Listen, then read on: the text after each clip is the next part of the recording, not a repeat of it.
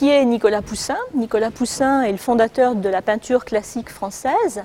C'est un artiste qui naît en 1594 aux Andelys, en Normandie. C'est un artiste qui va se former donc, dans un milieu encore très maniériste. Hein. Il va être inspiré par les tableaux notamment de Quentin Varin, qu'il va découvrir euh, lorsque Quentin Varin va venir travailler euh, aux Andelys, dans, dans sa ville natale.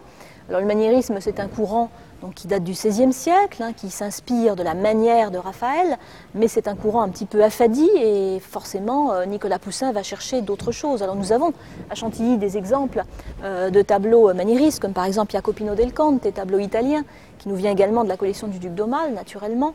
Et c'est dans ce milieu artistique que Poussin va commencer sa formation. Il va ensuite se rendre à Paris, où il va étudier la peinture, il va rencontrer Philippe de Champagne, qui va d'ailleurs lui donner un paysage, euh, paysage pour lequel Nicolas Poussin montrera toujours un attrait important. Et il va très vite chercher à s'orienter vers Rome, Rome qui est la capitale des arts, hein, on est au tout début du XVIIe siècle.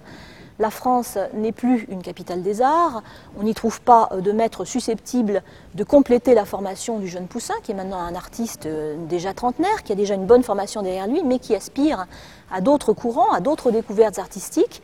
Il va donc se rendre à Rome, où il pourra découvrir à la fois euh, la peinture issue de Caravage, Michel-Ange de Caravage, ce peintre lombard d'Italie du Nord, qui a euh, mis en place au tournant euh, du XVIIe siècle une peinture réaliste, avec une peinture très particulière. C'est un renouveau pour la, peinture, c'est le début de l'art baroque hein, qui, se, qui, se, développe en Italie. Il va également découvrir la peinture des Caraches, qui sont en train de peindre le, palais Farnèse. Et donc il pourra découvrir ces décors. Et c'est à ce moment-là qu'il va concevoir cette peinture classique qui est la sienne et qui inspirera des générations d'artistes après lui.